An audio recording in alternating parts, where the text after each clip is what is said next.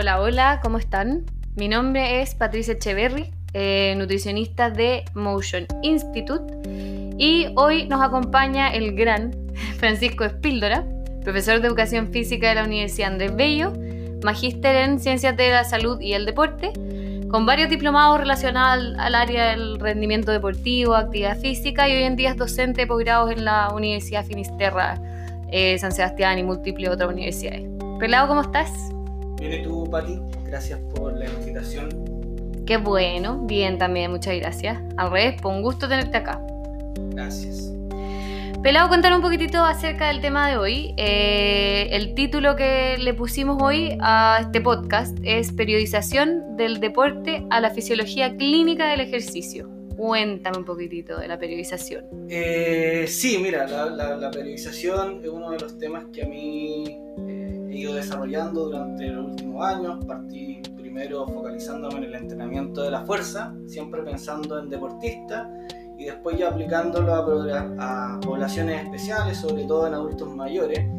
Y con el tema de la periodización me pasó un poquito lo mismo. Eh, la periodización nace desde, desde el entrenamiento deportivo y después ya se ha ido con el tiempo eh, aplicando a una población más clínica. Principalmente lo que hace la periodización es, ordenar las variables de un programa de entrenamiento o de un programa de entrenamiento eh, para principalmente buscar o conseguir algún tipo de objetivo en un momento en particular un objetivo específico. Exactamente. ¿Y cuáles son más o menos esas variables del programa? ¿Qué es lo, qué es lo que manipulo al final cuando periodizo? generalmente uno cuando organiza un programa de entrenamiento, las dos variables eh, principales que se utilizan o que se manipulan a lo largo del tiempo son el volumen y la intensidad, pero también uno puede ir eh, modificando todo tipo de variables como la frecuencia de los ejercicios, el tipo de ejercicio, el descanso, eh, etcétera todo lo que uno podría de alguna u otra manera integrar en un programa de entrenamiento. Pero a nivel macro, eh, tanto el volumen como la intensidad es lo que principalmente uno va manipulando. Claro, porque estas son las variables más comunes finalmente que uno escucha cuando, cuando se planifica un programa de entrenamiento especialmente, claro, alto rendimiento eh, o deporte en general, uno ve que, estas son las más comentadas también en el área, por lo menos desde nutrición, pero sí hace alusión al volumen, intensidad. Eh, exactamente, ahora la, periodización es, un concepto más integrativo y, no solamente está focalizado hoy en día a las variables de un programa de entrenamiento, ya sea de fuerza o de resistencia, sino que vemos que también existe la periodización hoy día, tú sabes muy bien, de la nutrición, de la terapia física, de la psicología, o sea, es un concepto más integrativo más que aislado. Y eso es lo, interesante que tiene un poquito la, lo que es la periodización, en este caso no solamente del entrenamiento, sino que de todo lo que hoy día eh, significa no solamente para un atleta, sino que para cualquier persona que quiere que desarrolla un programa de actividad física. Claro. Mira, qué interesante. Podríamos decir que entonces la parte de planificación, perdón, periodización de la nutrición empieza a partir desde, desde la periodización del entrenamiento, lógicamente. Claro, debería ser, eh, debería ser integrado. Eh, eh, sobre todo cuando estamos trabajando con personas como deportistas de alto rendimiento o personas que están sometidas a un programa de ejercicio formal que le podemos denominar, es una persona que tenga obesidad o que tenga sobrepeso y que necesite eh, principalmente un acompañamiento de la nutrición, de la psicología o incluso también en rehabilitación. Hoy en día también los programas de entrenamiento eh, focalizados un poco a la, a la, rehabilitación o a la terapia física también deberían ser eh, periodizados. Claro. Mira, sí, qué interesante, porque realmente uno es importante conocer estas variables, por lo menos, por ejemplo, desde el área de nutrición, para poder planificar el plan de alimentación o, sea el objetivo que se quiera lograr, rendimiento, salud, eh, un poco eh, objetivo de composición corporal. Pero se tiene que conocer esto para poder empezar a aplicar desde otra área. total, porque dentro de un programa de entrenamiento, eh, cuando hablamos de carga de entrenamiento, generalmente se tiende a pensar que estamos hablando solamente de intensidad y cuando hablamos de carga nos estamos refiriendo a todas estas variables que, que comentaba anteriormente, la intensidad, el volumen, la frecuencia, el tipo de ejercicio. Y eso es muy importante el rol de la nutrición y todo tiene que estar periodizado, por eso es muy importante de que tanto el, entrenador, el profesor de educación física, sepa de nutrición como la nutricionista sepa de entrenamiento, para que puedan trabajar de manera alineada en cuanto a no sé, carga de carbohidratos según el periodo de entrenamiento, carga de proteínas, etc. Total, totalmente de acuerdo. Oye, eh, Pelado, y cuéntame un poquitito más, por ejemplo, eh, es, me imagino no se aplica a ninguna área particular, eh, pero se aplica a todo un poco, entrenamiento de fuerza, endurance, eh, cuáles son los modelos. sí, generalmente en el entrenamiento de fuerza existen bastantes modelos de periodización. O sea, finalmente lo que nosotros buscamos con la periodización o con el, en el ejercicio en sí es poder buscar o tener herramientas que nos permitan eh, determinar qué modelos son mucho más eficientes en la mejora de algún tipo de objetivo o variable, ya sea la fuerza, ya sea la resistencia o ya sean parámetros de salud. Hoy en día sabemos que el ejercicio es beneficioso tanto para el rendimiento físico como para la salud, pero lo que trata hoy día la ciencia es poder determinar cuánto de ese ejercicio o de qué forma nosotros podemos sacarle mayor provecho. La idea siempre es utilizar el mínimo de energía para ganar el máximo, ¿no es cierto? Entonces en el entrenamiento existen, en el entrenamiento de fuerza hay distintos modelos, no sé, un modelo eh, lineal o tradicional, un modelo de periodización ondulante, un ondulante diario, un ondulante semanal, etc. Y un modelo en bloque, o sea, tenemos hartos modelos que pueden ser aplicados a distintas poblaciones y lo que ha ido mostrando la ciencia es que, bueno, quizá un modelo funciona más en una persona desentrenada, en una persona muy entrenada funciona otro modelo. Y en deportes de, endurance también eh, va, pasando un poquito lo mismo. Hay, hay, modelos que son bastante clásicos, como el modelo polarizado o el modelo de umbrales, y hoy en día un poquito el, el modelo en bloque. Lo interesante de esto es cómo esta información o estos avances científicos que hemos tenido en atletas de alto rendimiento los podemos ir aplicando a una población eh, normal o una población enferma. Claro, con otras características finalmente. Oye, eh, qué interesante, qué interesante lo, lo, estas variables, porque justo te iba a preguntar lo mismo, como hay algún modelo más utilizado, pero me imagino, a partir de lo que acabas de explicar, que no es que haya uno más usado que el otro, o no debería finalmente, sino que debería ser uno dependiendo de la variable la población. Eh, exactamente, mira, no sé si hay un modelo más utilizado que otro, pero generalmente eh, eh, la mayor cantidad de personas no son deportistas de alto rendimiento, los niños, los adolescentes. tampoco llegan al alto rendimiento y por ahí el modelo tradicional o el modelo lineal, este modelo que que a medida que va transcurriendo el tiempo va disminuyendo su cantidad de ejercicio para ir aumentando la intensidad a largo plazo. Podemos estar eh, pensando en seis meses, ocho meses, un año, dos años, tres años, cuatro años, seis años, dependiendo de, bueno, el, grado de formación que tenga esta persona. Si es un niño de, que está en una escuela de fútbol y entró entrenar a los siete años, ocho años, podemos estar pensando en un modelo de periodización a 8 años, 10 años pensando en llegar al alto rendimiento. Y por ende todas las variables que se vayan manipulando a lo largo de, su carrera deportiva o de su formación deberían estar todas de alguna u otra manera eh, siguiendo un patrón lineal, que en este caso sería ir aumentando cierto grado de complejidad, o sea, ir desafiando un poquito cada vez más a su organismo.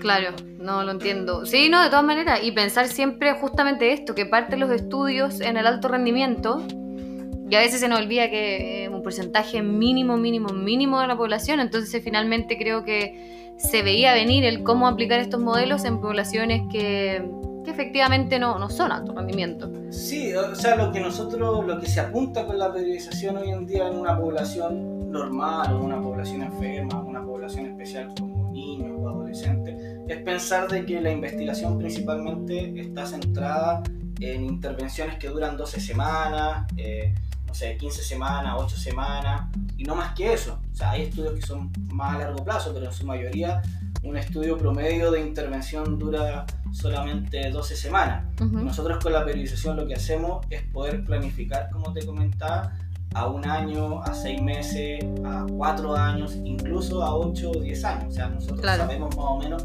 qué es lo que, lo que va a estar haciendo un niño que tiene 7 años a lo que va a estar haciendo, no sé, cuando tenga 18 19 años. Lo mismo pasa con un adulto mayor que entra, no sé, acá al gimnasio.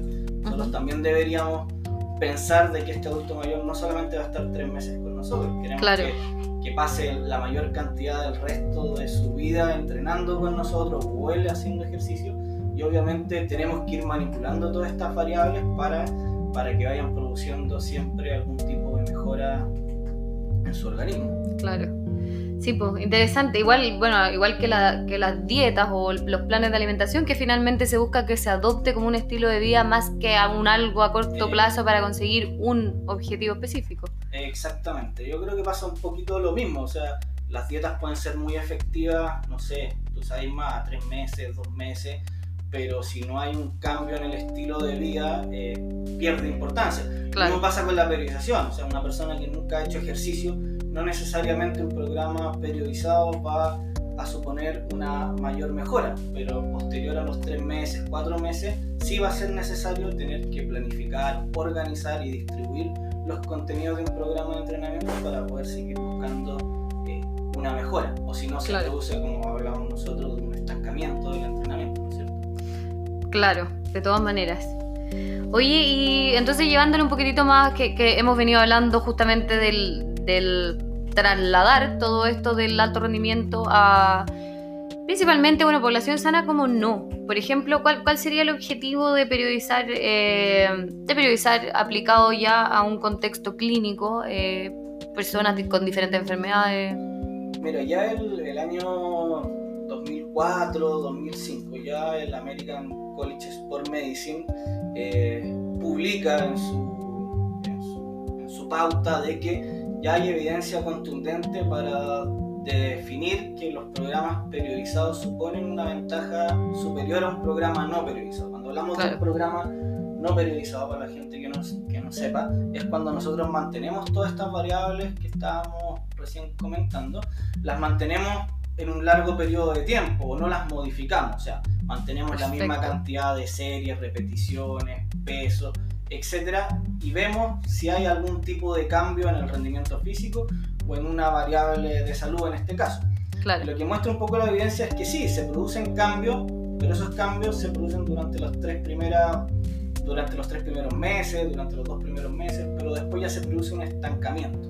claro. Necesitamos después producir modificaciones en este tipo de variables. Ya como comentaba anteriormente, estas modificaciones pueden ser lineales, pueden ser ondulantes, pueden ser ondulantes semanales, diarias, pueden ser sobre, no sé, pues tu consumo de oxígeno máximo, bajo tu umbral de consumo de oxígeno, eh, etc.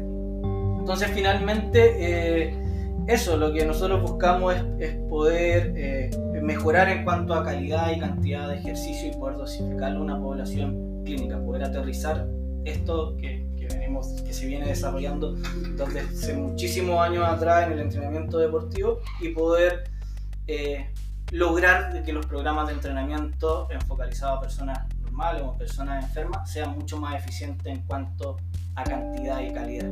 Claro. Y bueno, un poco ligado a este tema, que te quiero preguntar, por ejemplo, en qué tipo de población, pero además en qué tipo, porque mencionaste algunas variables de salud, que, que es lo que uno busca mejorar en población enferma rendimiento serían un atleta elite, pero, pero buscamos, son ya variables de salud. ¿Qué, tipo de población? ¿Cuáles serían las variables medidas? Por ejemplo, tú, tú me hablas de esto yo me imagino parámetros de glicemia, eh, perfil lipídico, me imagino como... Eh, exactamente, en variables de salud se va midiendo todo eso, hipertensión, etc. Eh, y también se va midiendo rendimiento físico, sobre todo en población que es adulto mayor. Entonces, nosotros vamos manipulando de acuerdo, o sea, lo que va haciendo la ciencia es manipulando las distintas variables del entrenamiento focalizado en distintos modelos de periodización, ya sea para la fuerza o para la resistencia, la endurance, ir viendo cómo estos adultos mayores mejoran o pueden modificar sus parámetros de salud, pero también su rendimiento físico. Entonces ahí van haciendo comparaciones entre un modelo de periodización ambulante diario versus un semanal o un sistema en blog. O sea, lo mismo que aplicamos a un deportista para ver cómo él puede optimizar su rendimiento físico. Hoy en día la ciencia lo está aplicando, lo está tratando de llevar a una población, por ejemplo, de adulto mayor en este caso, para ver qué es más eficiente para mejorar tanto sus parámetros de salud como su rendimiento físico. Hay estudios en cáncer, hay estudios en hipertensión, hay estudios en, no sé, en VIH, en sobrepeso, en obesidad, en síndrome metabólico.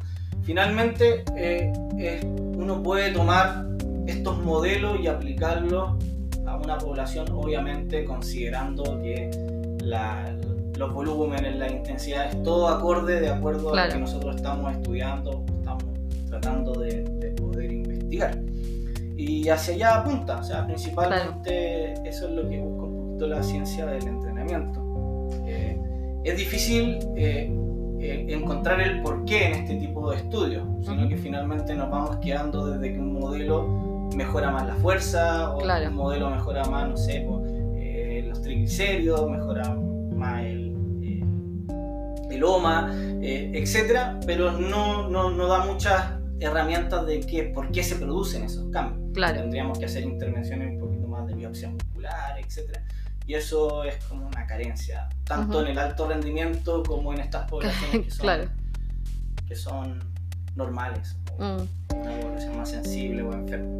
Entender el por qué. Pero tenemos, una base finalmente que es el cómo. Eh, me quedo con lo que estás diciendo tú de lo que escucho, lo ideal, porque al final todo esto es personalizar. Entonces yo me quedo cuando tú me hablas que hay estudios de periodización en estas poblaciones, me imagino yo lo que comentabas, estos diferentes modelos en cada una, por ejemplo, em, no sé, síndrome metabólico, eh, deben haber diferentes modelos mm, probados, mencionados, uno que obtenga más cambios o eh, algún cambio particular que el que yo estoy buscando, y yo técnicamente debería ir a usar ese modelo y aplicarlo en eh, mi población con esas características. exactamente, muy buena tu reflexión en este caso. Finalmente, eh, todo la gran cantidad de estudios, los estudios que hay hoy en día, todos concluyen finalmente que para que un programa de entrenamiento focalizado en salud o focalizado en, incluso en alto rendimiento eh, o en hipertrofia muscular, eh,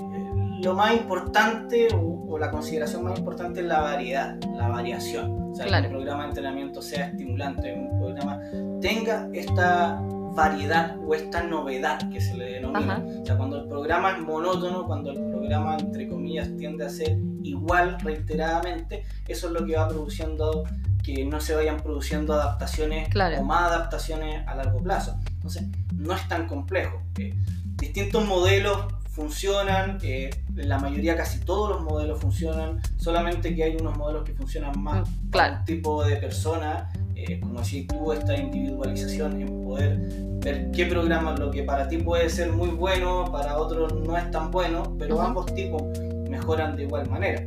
Claro. Y, y nada, pues como para resumir un poco eh, o dar algún tipo de, solución, finalmente es la variación o la variedad o la novedad, como te mencionaba, lo que va produciendo estos cambios que igual es lógico pensarlo también. Claro. Genera mayor adherencia al ser más entretenido que siempre.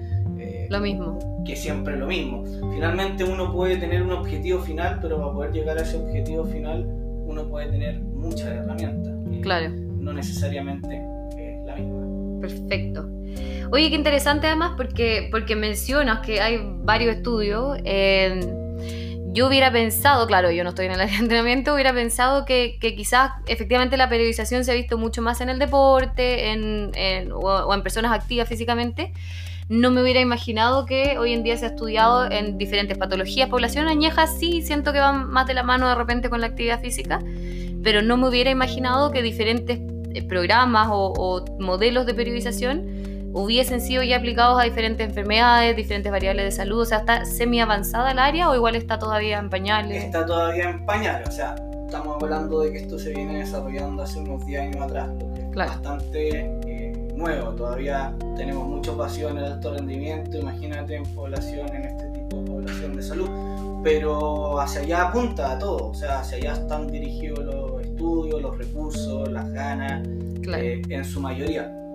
Eh, finalmente eh, esa es, como la invitación. Eh, me acuerdo hace, unos siete años atrás que estaba muy de moda el, cómo los deportistas o con qué carga o con qué intensidad de entrenamiento los deportistas optimizaban su máxima potencia en, no sé, pues ejercicios como la sentadilla, el press de banca, con qué pesos, con qué porcentaje eh, de intensidad ellos podían alcanzar valores altos de potencia. Y finalmente se estaban desarrollando estudios con adultos mayores y nosotros como grupo de investigación dijimos, ya, bueno, si esto se está viendo tanto en deportistas, también veámoslo en una población adulto de mayores y publicamos un estudio donde determinamos, no sé, pues, a qué intensidad de ejercicio los adultos mayores alcanzaban su máxima potencia en un ejercicio como el leg press o press de banca.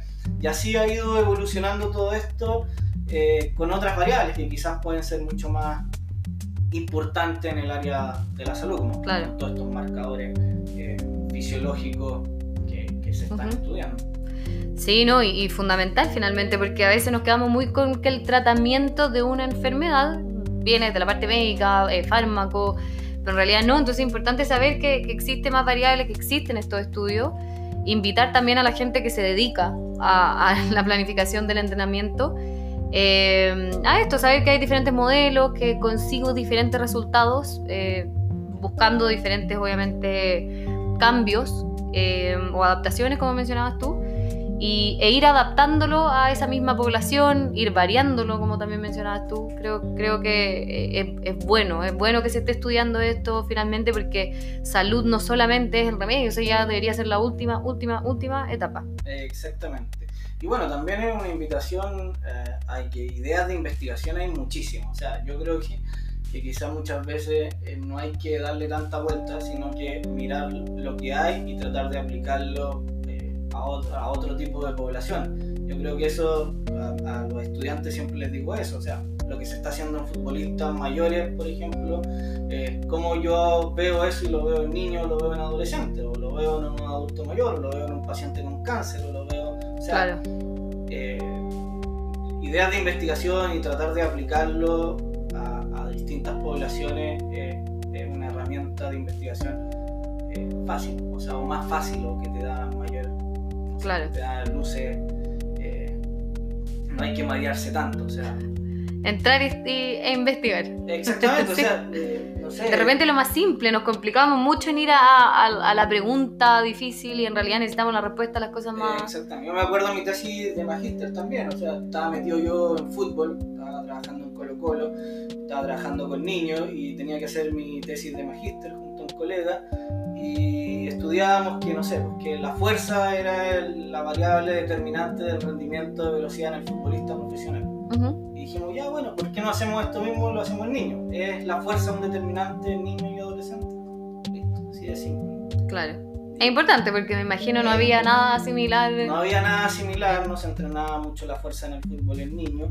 Hicieron un, un determinante de que los niños que eran más fuertes, independiente de su altura, independiente de su peso, eran los que tenían un rendimiento mayor en, en una carrera en 20 metros, lo cual era clave en su rendimiento deportivo. A pesar de que están en una etapa de formación, los clubes que son competitivos eh, quieren siempre... Obvio, la ventaja competitiva. Eso, siempre quieren ganar, independiente de que sea una categoría sub-12, sub-13. Entonces finalmente eh, podemos ir de otro estudio, ir aterrizándolo un poquito a otro tipo de población, que finalmente es, lo que, no, es lo, que hemos, lo que hemos ido conversando hoy en día, de cómo estos modelos de periodización que siempre, o que la periodización propiamente tal siempre ha sido aplicada o que viene, o su origen viene desde eh, los deportistas olímpicos a una población claro. clínica en este caso. Totalmente.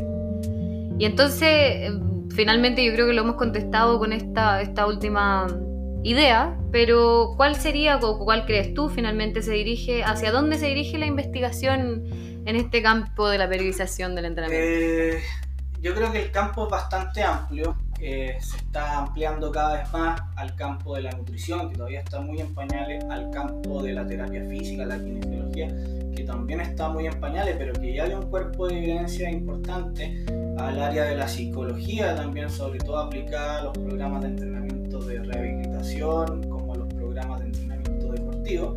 Y el campo de la periodización clínica va a seguir avanzando en distintos tipos de enfermedades, como cáncer, el sobrepeso, la obesidad, el síndrome metabólico, enfermedades coronarias. Eh, finalmente, para resumir lo que tratamos de buscar, ya sabemos que el ejercicio es beneficioso, ya sabemos que ayuda a mejorar el rendimiento como ayuda a mejorar la salud. Lo que nosotros tratamos de ver hoy en día es cuáles son como las características de ese ejercicio el que mejor eh, funciona en distintas poblaciones, cuánto es la cantidad, cuánto, cuánto necesitamos finalmente para producir esas mejoras. Y la periodización te ayuda de alguna u otra manera a poder seguir consiguiendo esa adaptación. Eso, saber qué, qué, fue lo que hice yo, cuáles fueron las modificaciones en mi programa de entrenamiento que, que produjeron que este tipo de población o esta persona lograra estos resultados. ¿Qué variables modifiqué? El tipo de ejercicio, la intensidad en, kilómetros por hora, la intensidad en, no sé, pues en cuánto peso levantó la persona, eh, cuántas veces entrenó durante la semana, eh, etc. ¿Cuál fue el orden de los ejercicios? Claro. finalmente eso es lo único, de la única manera que yo voy a saber por qué mi programa de entrenamiento fue beneficioso. Si yo no cuantifico todas esas variables, a largo plazo es difícil poder determinar por qué obtuve buenos resultados o por qué obtuve malos resultados. Totalmente. Y si así, ¿para qué se hizo finalmente? exactamente, por eso siempre es muy importante eh, llevarlo al papel. Llevarlo al papel. Eh, medir. Eh, medir. uno es súper consciente de que muchas veces uno planifica algo muy bonito en el papel y lo que sucede un poco en, la, en el entrenamiento es totalmente distinto, pero es parte del entrenamiento. El entrenamiento es flexible, pero yo tengo que tener un orden, o sea, yo tengo que tener una idea clara. Y esa idea clara, más aún, sobre todo si estoy trabajando con niños o con adolescentes que se proyectan, no sé, al, al, alto rendimiento, o incluso una persona mayor que, que, que quiere hacer de su, el ejercicio como parte de su estilo de vida. O sea, nosotros tenemos que pensar en que queremos que esta persona esté entrenando no tres meses, no dos meses, sino que queremos que siga entrenando a lo largo de toda su, de su vida. Perfecto. Oye, Pelado, y un poquitito para cerrar, esto, como decía Carlos Sepúlveda, el, me gusta cerrar con esto, el, el takeaway message. Que si pudiéramos sintetizar eh, todo lo que acabamos de mencionar de la periodización del entrenamiento, ¿con qué te gustaría que, que, las personas que están oyendo el podcast se quedaran? ¿Cuál, cuál sería el, el principal mensaje de hoy? Variación. Variación. sí hoy en día esa es la conclusión final. O sea, los, nuestros programas de entrenamiento tienen que ser innovadores, tienen que ser entretenidos, tiene que haber variedad, tiene que haber eh, este rompimiento de alguna u otra manera del estímulo del entrenamiento.